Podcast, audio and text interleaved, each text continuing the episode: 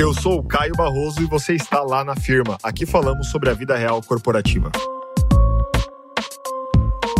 Fala, firmeiros e firmeiras, beleza? Estamos aqui no nosso quadro Filosofirma e hoje a pergunta que a gente traz é a seguinte: devemos ter opinião para tudo, para tudo mesmo?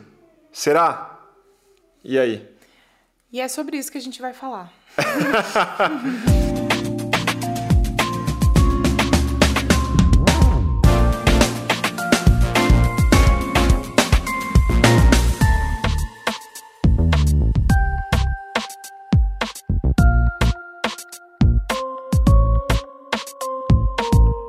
Galera, o que a gente tem visto muitas vezes nas redes sociais, no dia a dia, nas mídias, são situações onde as pessoas acabam expressando uma opinião delas e o que acontece é uma retaliação, o famoso cancelamento que está rolando agora nas redes sociais. Exato. E isso tem alguns efeitos. Então, eu e a Estela, a gente vai bater um papo aqui hoje para pensar um pouco nesses efeitos, nessas situações. Quando que é, é, vale a pena dar uma opinião, quando não vale a pena dar uma opinião. Será que foi só uma opinião ou não foi só uma opinião?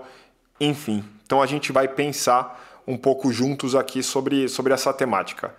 Então, Estela, fala aí pra galera, o que, que você acha disso tudo, dessa era do, do cancelamento? O que, que tá rolando? É isso aí, porque ao mesmo tempo que tem essa questão do cancelamento, tem a questão de que nós somos tendenciados aí a estar tá por dentro de tudo, saber um pouco de tudo e que talvez uma opinião que ela não foi tão bem trabalhada, digamos, que talvez se a pessoa tivesse realmente acesso a uma informação um pouco mais aprofundada, pode ser que aquela opinião dela ela poderia ser distinta do que ela foi propagada realmente Pode ser que isso mude um pouco, né, a, a opinião que ela teve no começo.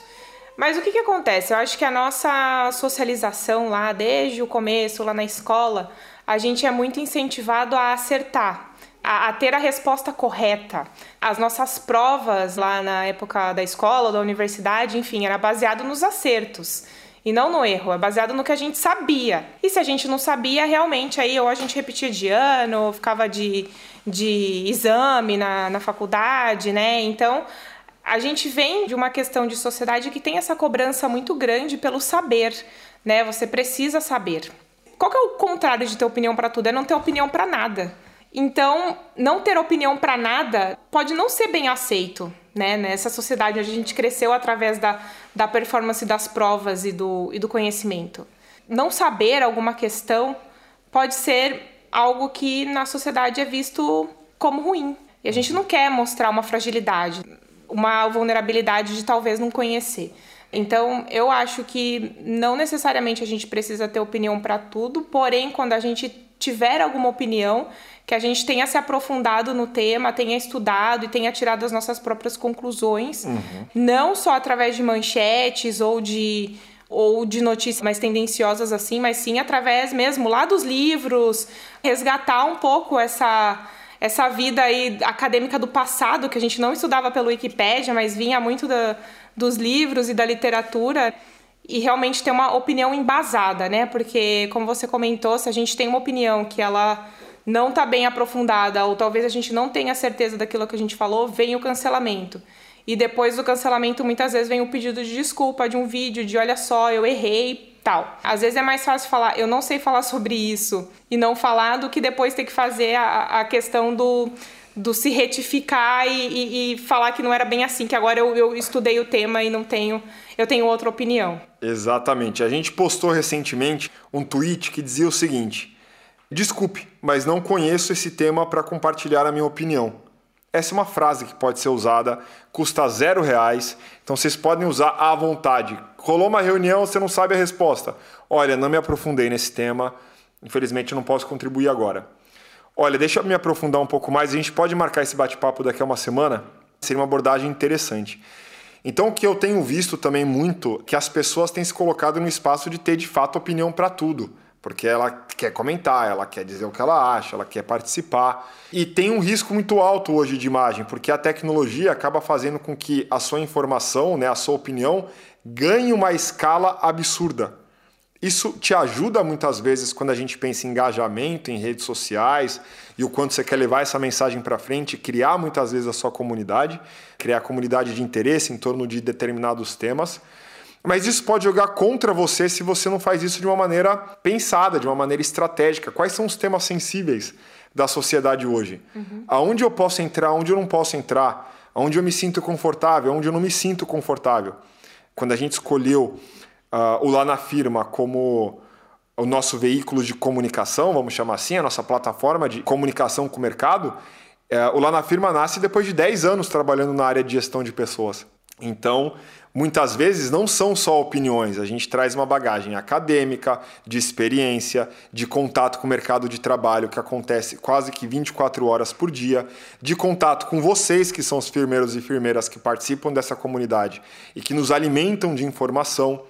Então, muitas vezes, quando a gente fala algo, estou trazendo o nosso exemplo aqui, como lá na firma, para esse debate, mas quando a gente fala algo, pode parecer uma opinião, porque vem de uma forma leve, descontraída, mas quais são os elementos que a gente está somando lá de trás da nossa bagagem, da academia, da nossa experiência, que faz com que a gente emita aquela informação? Então, isso é importante a gente pensar. Quando a gente está na internet dando opinião, e compartilhando informação, ou na internet, ou no espaço físico, ou num bar. Ter essa consciência, né? Eu, eu tenho profundidade, eu estudei sobre o assunto, é algo que eu domino, me sinto confortável, não me sinto confortável, qual é a zona de risco aqui e qual é o meu apetite de risco também? Que eu acho que essa pergunta é uhum. importante. Então, se você está numa, numa discussão mais pública na internet, por exemplo, qual é o apetite de risco que você tem para os comentários das pessoas, para as críticas das pessoas? Porque essas críticas vão surgir. Uhum. É, é, natural. E se de repente uma história tem dois lados, entender um pouco a visão dos dois lados. E eu não digo que não assumir lados seja bom. Eu acho que se a gente entender que faz sentido assumir um determinado lado, por que não? Depois que eu olhei o que, que realmente quer dizer tomar esse lado, quais são as os prós, os contras, as consequências, quais são as crenças que estão por trás desse lado e aí sim realmente me posicionar. Eu acho que a sociedade ela está é, evoluindo de uma certa forma que é muito positiva, mas é claro, as pessoas têm tempos diferentes também de, de evoluir para determinado tema ou de entender determinado tema a evolução do, do mundo e a evolução tecnológica são tão dinâmicas, né, hoje em dia, e tão rápidas, que é difícil muitas vezes acompanhar mesmo isso, né? E, e às vezes antes da opinião, acho que pode vir o, o entender mesmo o assunto, né? Tipo, eu não sei sobre isso, eu não tenho muito conhecimento, eu já ouvi falar e tal, mas não aprofundei. E aprofundar mesmo, né? Porque. Hum, muitas vezes é, essas pessoas que acabam é, sofrendo essa questão do, do, cancelamento aí são opiniões que podem não ter sido aprofundadas. É claro que tem alguns casos que pode ser considerado maldade mesmo, ou, ou má índole ou tal. Uhum. Pode ou, ou uma opinião âmbito, fora da lei, que a pessoa chamou opinião, de opinião. Exato, ou numa opinião né? fora da lei, que aí é outro tema, é outra questão. Isso. Mas eu acho que tem algumas coisas que é justamente por desconhecimento mesmo.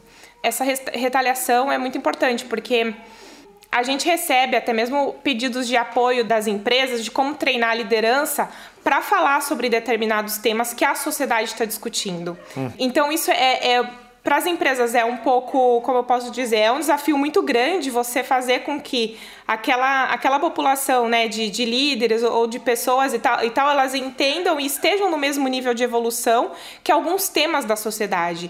E isso depende também de você mudar crenças pessoais, de você olhar para questões que talvez você nunca tenha olhado e vai de uma desconstrução pessoal para que depois ela seja uma desconstrução de grupo ou na empresa, uhum. né? Então, muitas vezes, a questão de você ter uma opinião e você até mesmo poder mudá-la, porque a, a, internet tem isso, né? Muitas vezes, uma pessoa que propagou uma opinião lá em 2015, ela foi aprender sobre o tema, ela, ela mudou de opinião, hoje ela tem outra opinião e pegam lá o tweet de 2015 da pessoa, porque em 2015 a gente tinha outro contexto como sociedade, talvez algumas coisas fossem permitidas e outras não, e hoje já é bem diferente.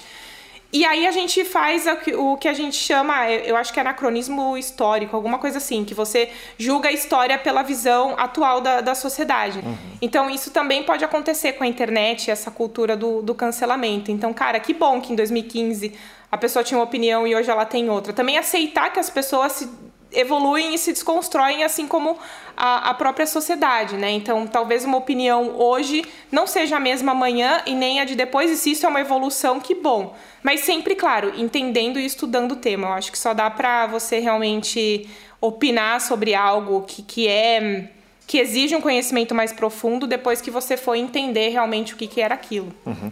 E tomar muito cuidado com isso, né? Porque virou uma, quase uma trend esse negócio de você pegar um print da pessoa. Eu gostei muito do que você falou, porque assim, as pessoas estão pegando prints de um influenciador de uma opinião lá de trás e estão discutindo agora, estão discutindo no relógio de agora. Só que o contexto de vida, o contexto de mundo era diferente. E aí eu quero aproveitar essa, essa reflexão para a gente lembrar de como eram os programas humorísticos lá de trás, que tinham muitas vezes palavras que hoje são inapropriadas, né? Sim, personagens que hoje não tem graça nenhuma, personagens... mas que naquela época era humor, era considerado humor. Exatamente. Então, personagens que hoje a gente falaria, meu Deus do céu, como é que isso existia? Por que, que faziam dessa forma? E aí eu vou trazer aqui um, um, exemplo que acabou de passar pela minha cabeça também. A banheira do Gugu, lembra da banheira do Gugu? Então, assim, aquilo existiu, né? Era na, na década de 90, éramos crianças, à tarde, no domingo, rolava uma banheira do Gugu, assim, um programa extremamente sexualizado, né, um quadro bastante sexualizado, que se hoje a gente olha para aquilo, a gente fala, meu Deus, que absurdo. Mas qual era o contexto daquela época? Como é que, como é que aquilo era visto naquela sociedade? É, é importante a gente parar para fazer essas reflexões, principalmente num contexto digital, porque agora a gente consegue ter as informações na nuvem. A gente tem um histórico. E a gente tem um histórico, o Google trouxe isso para a gente. Então é uma grande biblioteca virtual. Se vocês quiserem assistir programas antigos e de humor e pensar diversos absurdos que eram falados, vocês vão conseguir. Mas vocês vão fazer isso em 2022 com uma cabeça mais evoluída de 2022. Então é, é, importante a gente tomar esse cuidado também dos fatos, das informações e da ordem cronológica, do quanto que a gente avança e evolui ao longo, ao longo do tempo.